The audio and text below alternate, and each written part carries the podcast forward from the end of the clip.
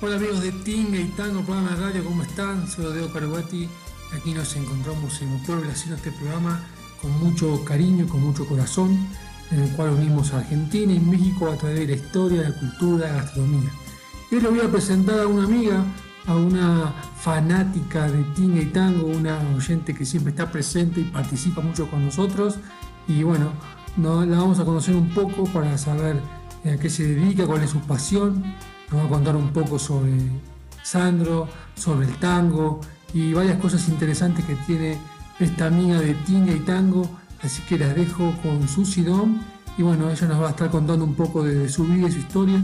Así que espero que les guste y bueno, les mando un saludo y bueno, muchas gracias Susi Dom por participar. Hola, soy Susi Dom. Nací en la hermosa Ciudad de México. Mi mayor pasión es la luna, sí, la luna. También la música y recorrer las calles de mi ciudad. Y se suma a mis pasiones desde hace dos años la poesía.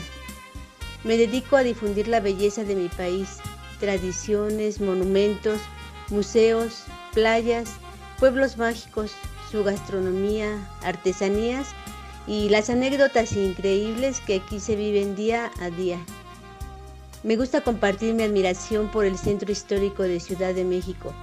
Caminar sus calles y sentirlas es algo mágico, porque sus muros nos hablan, nos invitan a tocarlos y a sentir siglos de historia. Soy fiel admiradora de Sandro desde mis 13 años. Él se dio a conocer en México con el tema Porque yo te amo y un 30 de diciembre del 73 se presentó en Siempre en Domingo un programa de televisión. En México fue un éxito total. No lo conocí personalmente, no tuve ese privilegio, pero igual lo amo. Mi gitano, así le decimos de cariño por su ascendencia húngara. Causó gran controversia por su forma en aquellos tiempos, atrevida forma de bailar. La verdad es que estaba adelantado a su época. Sandro Roberto Sánchez Ocampo nació en Buenos Aires un 19 de agosto del 45 de origen muy humilde y un talento musical inmenso. En 1970, con tan solo 25 años, fue el primer latinoamericano que se presentó en el Madison Square Garden con su tema Quiero llenarme de ti y fue un gran éxito. Compositor, cantante, actor, director, pintor, un gran artista, un hombre de un atractivo físico impresionante, un gran ser humano. En México tenemos nuestro grupo de fans, Sandro y sus nenas de México. Por cierto, las nenas andamos entre los 55 y 60 años. Nenas porque él así llamaba cariñosamente a sus fans. Publicó 52 álbumes y compuso unos mil temas. Amo todas sus canciones, pero mi favorita es Penumbras. A partir del 98 se supo que padecía una enfermedad pulmonar por su adicción al tabaco y aún así siguió en el escenario. Falleció un 4 de enero del 2010, después de un doble trasplante de corazón y pulmones. Durante su estancia en el hospital, las fans nos reuníamos en Messenger orando por él y compartiendo noticias de su salud en el Facebook. Este mes de agosto es del mundo sandrista. El 19 cumpliría 75 años lo celebramos cada año como si Él estuviera presente. De hecho lo está, así lo sentimos. Hacemos una gran fiesta en un restaurante argentino, con rosas rojas, regalos, remeras, pastel, sus canciones, pósters y un sinnúmero de cosas que hemos ido coleccionando en el grupo. Él llamaba a su cumpleaños la batalla del 19. Esta vez, la fiesta será desde casa, cada una de nosotras así lo festejará. Cuando mi gitano se fue de este mundo, una parte de mí se fue con él. Sandro sabe que este día 19 libraremos una batalla más en su honor, en su nombre y en nombre de la gran herencia musical que nos dejó. Y será como él dijo que quería ser recordado, como a la misma felicidad. La Ciudad de México es una de las ciudades con más museos, un aproximado de 170 y 43 galerías. Esto nos sitúa en el nivel de ciudades como Londres. Nuestros museos se ubican lo mismo en el castillo de Chapultepec, que es el único castillo real de toda Latinoamérica, y es el Museo Nacional de Historia, que lo mismo en las ruinas del Templo Mayor, en donde literal bajamos y cada escalón es como bajar un siglo y conocemos parte muy importante de lo que fue nuestra cultura antes de la conquista. En México, los museos son gratis o casi gratis. Todos me gustan, pero sin duda mi favorito es el Museo Casa Azul de Frida Kahlo.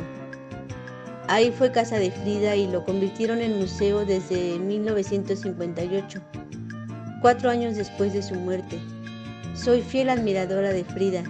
Desde niña, cuando en la secundaria, la profesora de historia hacía a un lado el programa establecido y nos hablaba de Frida y del Che Guevara. Esas eran las clases de historia. He estado en la Casa Azul incontables veces. Amo estar ahí. Paso horas viendo sus obras, sus cosas, sus muebles, su caballete, sus vestidos, sus jardines, sus luces y sus sombras. La Casa Azul es magia, es el universo íntimo de mi amada Friducha. Siento su presencia en cada paso que doy. El tango me gusta desde los años 80, en que Hugo Jordán y Freddy Potenza se presentaban en México. El tango me apasiona, me llama la atención que son trágicas historias de amor. Eso me encanta. Le encuentro mucho de desgarrador y despecho. Son historias bien contadas y bien cantadas. Y desde luego mi máximo ídolo del tango es Pablo Amad, argentino radicado en México a quien conozco desde hace cinco años y de quien soy su fan número uno. Mi tango favorito es el tango uno. Y otro que me fascina, La gata Varela, de Cacho Castaña. Y dice así, porque el tango no se canta, porque al tango se lo dice, con la pausa y el silencio al que aluden los poetas, despacito, poco a poco, para que entiendan la letra. No he tenido la fortuna de viajar a la bella Argentina, pero no pierdo las esperanzas. Lo que sé de este hermoso país es a través de los ojos de amigas y amigos, a través de su música, su tango, su gastronomía, su cine y claro a través de ser fan de Sandro y de Pablo Amad. Tengo la fortuna de contar con amistades en Argentina y también de argentinos que radican aquí. Aquí son muy bienvenidos Sabemos que son gente de mucha lucha, de mucho trabajo. Sabemos que nos quieren y nosotros los queremos. Soy seguidora de Tinga y Tango. Soy fan del chef Rodrigo Carugati y del poeta Paco Rubín. Hacen un gran equipo, me encanta. Para mí, Tinga y Tango es un programa de lo más completo con interesantes secciones, cultura, gastronomía, poesía, música, sorteos, tango, sugerencias, anuncios. Aprendo mucho ahí, no me lo pierdo. Y el título me parece de lo más original.